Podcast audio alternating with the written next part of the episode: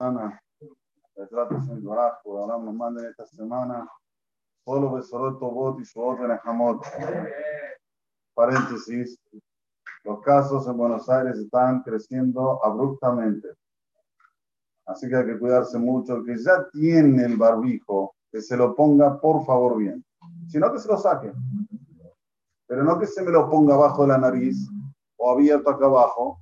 Pónganselo hasta aquí si quiere sacárselo un instante para tomar un refresco, ok. Que tome cuidado que los que están alrededor no estén cerca de él. Pero cuando lo tienen, lo tienen bien. Bueno, y vivió Jacob en la tierra de Misraim 17 años. Dice Zohar Kadosh, estos 17 años representan Tob.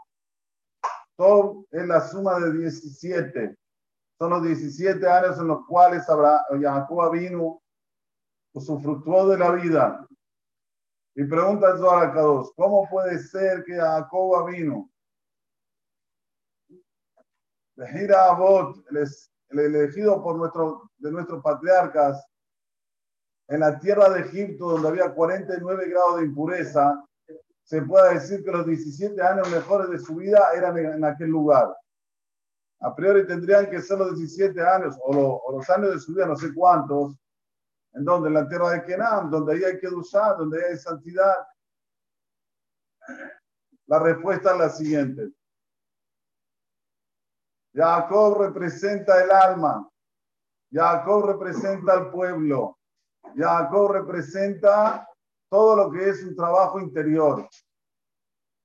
Cuanto más la persona hace este trabajo en un lugar donde hay impureza, más el cejar es mayor y más el placer es mayor.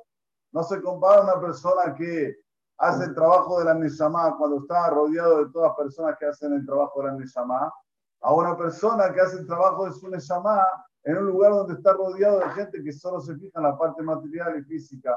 Por eso, que una vez que Jacob pasó los 17 años, la Torah te afirma esos 17 años fueron los mejores de su vida. Así se dio a la causa. Jacob quería legalote taques. Jacob quería decir a sus hijos cómo iba a ser el final de nuestros días. Así es el pasuk más adelante. Vaikraya Jacob el Banab. Llamó a Jacob a sus hijos, Vayomeru, perdón, Vayomer, y le dijo, ayuda a la gente, júntense conmigo, que le voy a decir lo que va a pasar en los últimos días antes que venga el Mashiach. Pero Akadosh Baruj no quiso. No quiso que lo revele a Jacob. Por eso que cuando nosotros vamos a leer este lunes y el jueves y Shabbat, todo eso, el Baal se va a tener que esforzar a ver dónde empieza, porque Bayají está en la mitad, ¿sí? Los Juanim lo saben esto también, está en la mitad de el pedazo de la Iria. No hay un punto y empieza en otro renglón, no, están en la mitad de todas las palabras. Está perdido ahí Bají, porque en alusión a que a Kadosh Barujú no dejó que descubra el final ya Jacob vino. ¿No? ¿Y cuál es el motivo?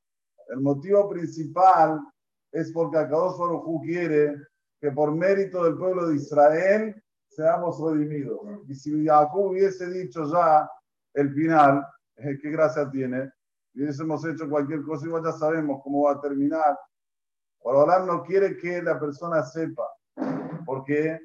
Porque cuando una persona no sabe y se conduce como quiere Borolam, es mayor el zehut, es mayor el mérito de esta persona, es mayor la recompensa de esta persona. Eso que no lo dejó a Jacob que diga qué va a pasar en, en el final de los días. Pero sí está escrito que todo lo que va a pasar en el final de los días está en esta peralla. Está oculto, pero está en esta peralla.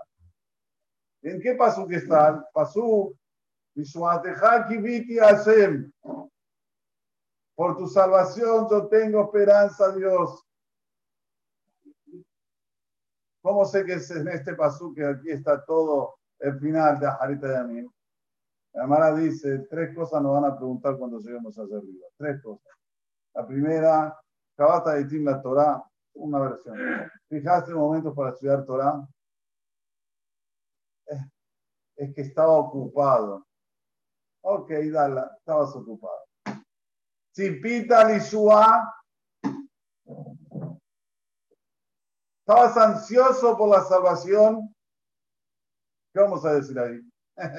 estás ocupado, pero Tzipita Lishua, como aquel que está esperando a ver cuándo va a haber que venir el cliente que le va a hacer una compra grande, ese que le dijo que va a venir. ¿Cómo está? Ansioso. Escuchen bien. No dice jiquita lishua. Jiquita es cuando una persona espera a alguien, no está con ansiedad. Cipita lishua. Estabas ansioso por la salvación de Akadosh Baruj Ahí está. Ahí está Tamun, ahí está escondido todo para que la persona sepa cuándo va a ser la jarita de mí. Si tenés esta cipía, si tenés esta sed, vas a saber exactamente cómo es el procedimiento de la mí. Pero si la persona no está ni ahí, está preocupado en sus cosas, está en su mundo, no está ni ahí con que no hay Betamigdash. ¿Qué me importa que no hay Betamigdash?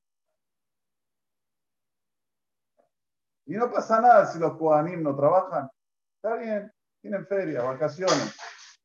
Y si los Levim no tocan en el Betamigdash, tenemos los mariachis, tenemos los no sé lo qué, tenemos los eh, ¿Eh? ¿Qué hay aquí? Los tangos. Tenemos otras músicas. Ustedes entiendan que cuando los Leviim estaban Bedujanán, todo el mundo sufructuaba de la melodía de los Leviim. El mundo se llenaba de aromas, así se la llamaban Tamir, de aromas de todo lo que pasaba en el Betamigdash. Por ejemplo, en el momento que hacían en el Ketoret, los animales que estaban en Yerijo hacían Apshi. ¿Sabe cuánto hay del Betamigdash hasta Yerijo? 200 kilómetros. 200 kilómetros. Tal vez hay más. No sé, no sé justo la cuenta. Pero bien lejos. El mundo, todo el aire del mundo, el oxígeno del mundo era de otra manera. Las frutas eran de otra manera. Cuando los Levín cantaban, no había tristeza en el mundo. ¿Qué se puede comparar a eso? Cuando la persona empieza a estudiar lo que era en el momento que había Betamigdash, ahí le viene la la ansiedad. Y aquí está Tamun, aquí está escondido todo lo que una persona puede tener de sensibilidad para saber lo que va a pasar en Janita de mí. Por ejemplo, el que piensa que todo lo que está pasando ahora es mera casualidad, así, pobre, él no está viendo que ya, ya estamos en las puertas de la redención todo lo que está pasando en el mundo cada año está más difícil con relación a entenderlo. No te fijes solo en la economía. La economía es, puede estar bombando la economía. Así dice la Masajed Sanedrin. Dice, cuando va a el Mashiach, o va a haber muchísima plata en el mundo, o no va a haber un peso en el mundo. Ojalá que sea muchísima plata en el mundo, pero no por eso quiere decir que el mundo no está difícil. A ver, ¿cómo entendemos al mundo? ¿Cuántas Contradicciones hay a cada instante, a cada minuto, cada vez peor. Salió la vacuna, nueva cepa, COVID 2021, nueva cosa ahora, 2021. Ah, solo cambiarle un numerito y ya con eso todo bien. Es otra cosa.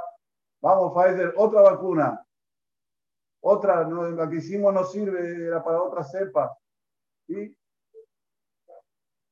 eso es lo que se está barajando ahora en Gran Bretaña, en Londres, que hay que hacer otra vacuna. Entonces, cuando hay tantas contraindicaciones, contradicciones, perdón, cuando hay contradicciones, es un simán baduk, es un simán claro que el Mashiach está por llegar. ¿Por qué? ¿Por qué? ¿Cuál es el motivo? Nosotros estudiamos Gemara. En la Gemara hay cuestiones que los Emoraim no saben contestar. ¿Y qué colocan? Tiku. Tiku, ¿qué es Tiku? Tishvi Etaretz Cuando venga Leo Naví, él nos va a descifrar todas estas cosas difíciles de entender, todos estos problemas. Cuando venga Leo Naví y Hashem diga Ani Hashem, como dijimos, Ani Hashem, todas estas contradicciones nos van a quedar claras. No vamos a tener más contradicciones. Va a quedar todo el mundo. Como dijimos ahora en los Aldea. Se va a arreglar todo el mundo con el nombre de Akadosh Baruj Sin, después dale, después Yud. Lo tenemos que tener en mente. Si pita Lishua, en este a Hashem, Tamun, si vos vas a tener la sensibilidad de Bajarita de Amin que está por venir el Mashiach o no. Por eso que siempre la persona tiene que tener en mente, tiene que tener en mente la destrucción de el Bet la destrucción de Jerusalén. ¿Cuánto estamos en falta por no tenerlo vigente y que nosotros hemos ganado a piade y nos mande ya ya la Geulá. Y venga Mashiach si el Merabe al menos amén. Israel. Mira, nosotros llamada una semana, dos.